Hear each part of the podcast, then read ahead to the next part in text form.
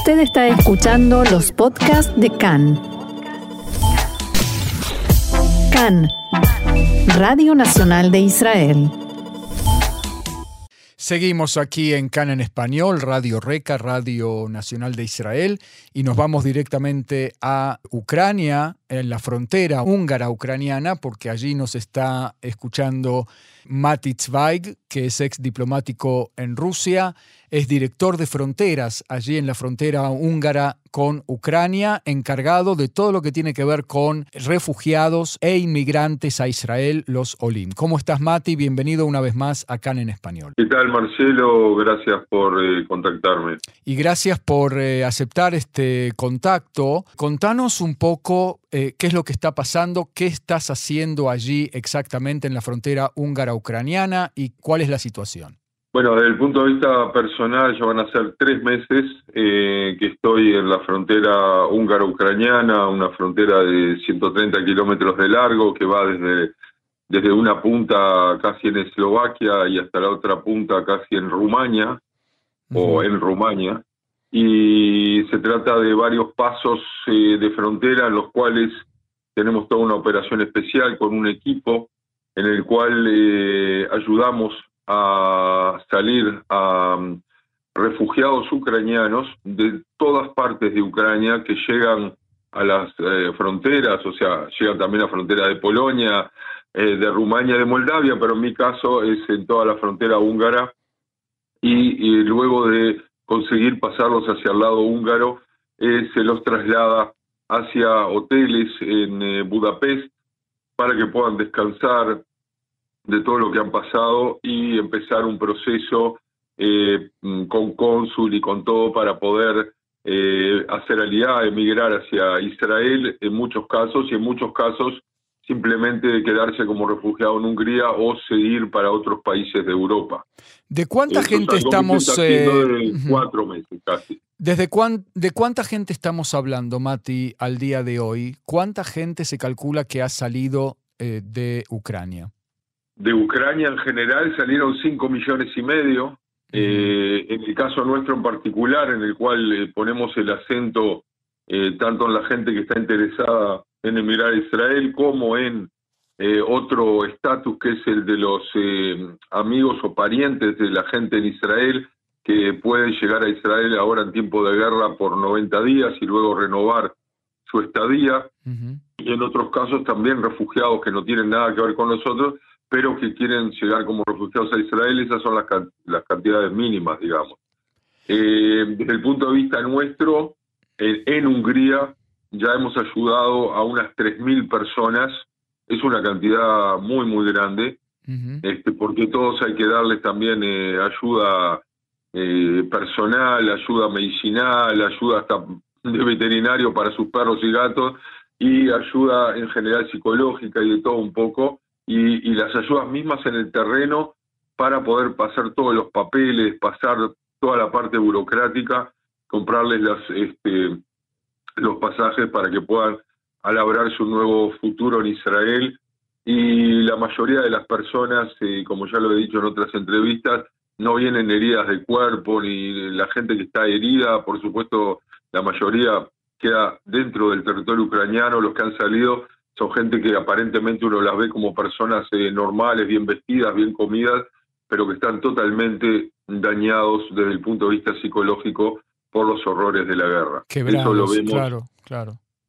Lo vemos en las caras de la gente y en los niños y en todo. ¿Qué casos nos podés contar? ¿Cómo, ¿Qué es lo que está pasando? Porque la guerra continúa a pesar de que ya en las noticias compita con otras noticias, especialmente acá en Israel. Eh, ¿Qué tipo de historias te estás encontrando, Mati? Eh, hemos tenido, eh, al principio hubo cientos de personas por día que pasaban, luego empezaron a haber docenas de personas por día. Hoy en día ha cambiado toda la configuración del tipo de gente que pasa. Pasa poca gente desde la frontera, porque ya millones se han ido y eh, otra gente está circulando dentro de Europa, están sentados en países como Austria, Alemania, Eslovenia, Eslovaquia, eh, España, Portugal, en todos lados, y muchos de ellos vienen aquí a la capital de Hungría, Budapest, para poder seguir con el proceso de hacer migración porque ven que en esos países de Europa simplemente no les dan derechos, le dan derechos totalmente eh, temporarios y por eso también se acercan a nosotros. Mucho más de Europa hoy en día que a través de la frontera. Pero igual estamos hablando de muchas tragedias humanas, gente que conseguimos de alguna manera sacarlas de ciudades que están en ocupación rusa como Mariupol, como Gerson, eh, como mm, Nikolaev, que hoy no está totalmente conquistada, incluso Zelensky estuvo visitando ahí en Odessa también. Eh, eh, dentro de las ciudades se vive una vida semi-normal, pero están siendo bombardeados desde los alrededores por los rusos. En las zonas de los Cárpatos ucranianos, que es al lado donde yo estoy en la frontera, de vez en cuando hay alertas rojos porque se tiran misiles más que nada para destrozar vías de tren. Y, hay un sinfín de historias de gente que, que, se les ha destrozado la casa, una señora de Mariupol joven que tiene a sus hijos en Israel y que ella estaba en, en, Mariupol, su padre murió en uno de los bombardeos y quedó enterrado en uno de los edificios de Mariupol, salió y hoy en día ya hace una semana que está en Israel. Eh, gente que, que, que, se negaba a viajar hasta que no arregle todos los papeles para poder llevarse a su perro eh, y, por eso se habían quedado un mes más aquí hasta que ordenaron todo eso, porque en Israel también tiene restricciones. Hemos tenido un sinfín de, de, de historias que realmente, y además la solidaridad que hay entre ellos cuando se juntan en los hoteles, se ayudan los unos a los otros, nosotros tenemos voluntarios de Israel que los ayudan también, aunque ahora están viniendo menos, ya que las cantidades son menores. De cualquier manera, todo continúa a pesar de que la gente ya se cansó y no lo ve eso en las noticias. ¿Qué nos puedes decir del tema niños? Escuchamos un informe de UNICEF este fin de semana donde se dice que dos tercios de todos los eh, refugiados son niños que han dejado atrás a sus amigos, incluso a sus juguetes. ¿Qué es lo que está pasando con ellos? ¿Cómo se los está atendiendo? Los niños, tanto como sus padres o sus abuelos, son atendidos con todo el amor y con todo lo que se les puede dar, este, ya que vienen en general con, pocas pertenencias. Algunos no, algunos vienen con muchas pertenencias, incluso con sus autos privados, pero la mayoría son gente que quedó a la intemperie prácticamente. Los niños, por supuesto, sufren más. Eh, ya que ven que hay una disrupción total de, su orden de vida, eh, pero se hace lo posible por ayudarlos, incluyendo eh, juegos, juguetes, eh, tratamiento psicológico, ni que hablar de que sufre muchísimo y que esperamos, por lo menos en el caso de los que han recibido ya estatus en Europa o, o que siguen para Israel, que puedan lograrse un mejor futuro a pesar de que lo que te puedo decir es que el 90% de la gente, su esperanza es que en un futuro todo se termine y poder volver a su patria. La mayoría hoy en día, justamente al revés de todas las intenciones tal vez del Kremlin, se sienten más ucranianos que nunca en toda la historia de ese país que tiene mil años pero que solamente ha tenido unas docenas de años de independencia. Claro, es como que eh, eh, es Rusia hoy por hoy la que está fortaleciendo más que nunca en toda su historia, más o menos, la identidad ucraniana nacional. No solamente eso, sino de que incluso me ha pasado, ya que yo hablo con ellos en ruso y no tienen problema, pero hay algunos este, que me dicen, eh, por favor, por favor, no me hables en ruso, tampoco saben inglés, entonces es un problema, pero no quieren escuchar el idioma ruso hasta ese punto. Incluso los nombres de la gente que, digamos, eh, eh, si en ruso se dice Margarita, los eh, ucranianos dicen Marjarita con H, o en vez de Olga dicen Olja, y un montón de, o en vez de Vladimir dicen Volodymyr, entonces ellos acentúan los nombres en, ucraniano. Tratan de ser realmente más ucranianos, hablar ucraniano, cosas que en el pasado realmente incluso dentro de Ucrania la mayoría de la gente, incluso con nombres ucranianos, hablaban el ruso, por ejemplo.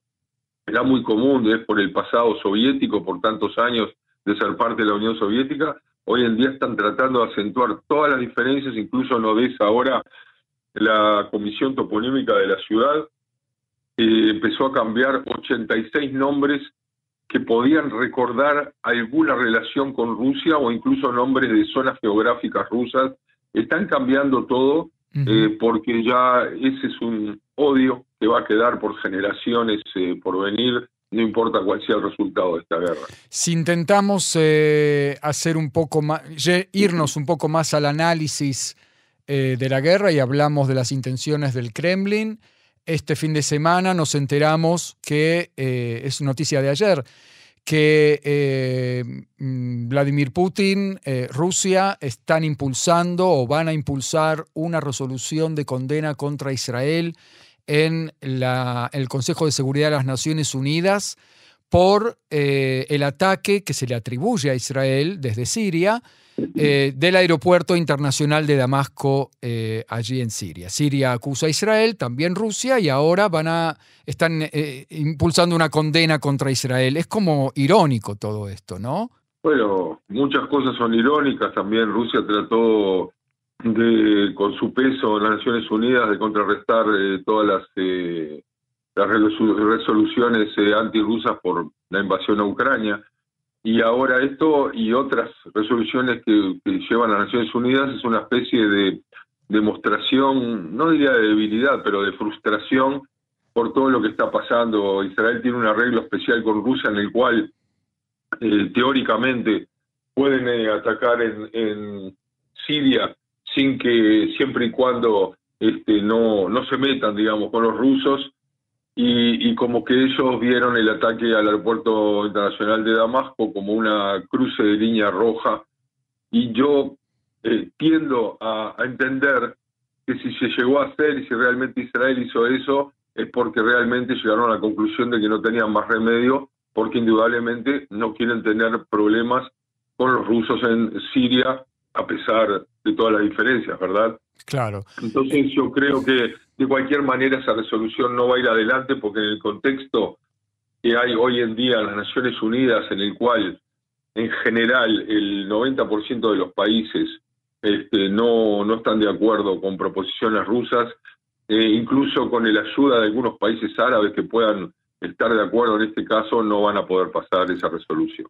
Eh, Volviendo a Ucrania, ¿estamos en una guerra de desgaste? ¿Esta es la situación que va a haber por los próximos meses, por no decir años? ¿Cuál es el ambiente y, lo que se comenta y lo que se piensa desde allí, desde los lugares en los que vos estás? Lo que se piensa es que Vladimir Putin, luego de haber entrado a todo Ucrania y, y, haber entendido rápidamente de que no iba a poder conquistarlo, militarmente por lo menos, entonces se replegó y la nueva estrategia es tratar de conquistar todo el este, o sea, no solo el Donbass, sino toda la zona este y toda la zona sur de salida al mar de los ucranianos, incluyendo tal vez hasta Odessa. Y de cualquier manera lo que está haciendo ahora es lo que estuvo haciendo durante ocho años en el Donbass, un desgaste en el cual siga, se siga bombardeando, se siga eh, llevando una guerra de bajo profil, aunque en realidad de alto perfil en el terreno, en el cual el mundo se vaya adormeciendo, vaya olvidando y vaya internalizando de que, bueno, tal vez de la manera que se puede apaciguar a Putin, eh, o como dice Macron, no humillarlo, es dándole todo lo que está conquistando ahora, eh, a ver si se tranquiliza, este, me hace acordar un poco a Chamberlain, y de esa manera, tal vez en el futuro eh, vamos a poder tener paz y volvamos a poder comprarles tranquilamente su petróleo y su gas sin tantos cargos de conciencia como ahora. Igual lo siguen haciendo. Y, la última pregunta... puede ser exactamente lo que vos decís, por meses o por años en todas las zonas este y sur, y de vez en cuando bombardeando Kiev o el oeste, como para hacerles recordar que todavía estamos aquí y sigan teniéndonos miedo.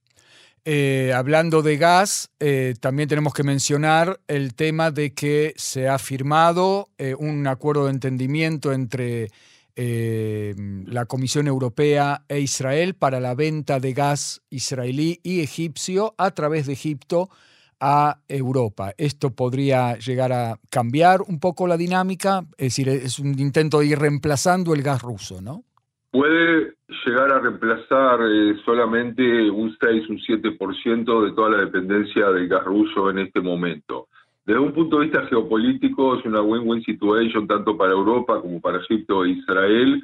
Eh, desde el punto de vista global, eh, si no van a haber muchos más esfuerzos europeos para poder cambiar por energías renovables, la dependencia del gas y el petróleo ruso, más que nada del gas, este, va a seguir siendo muy grande y va a ser de gran peso en todas las decisiones que se tomen.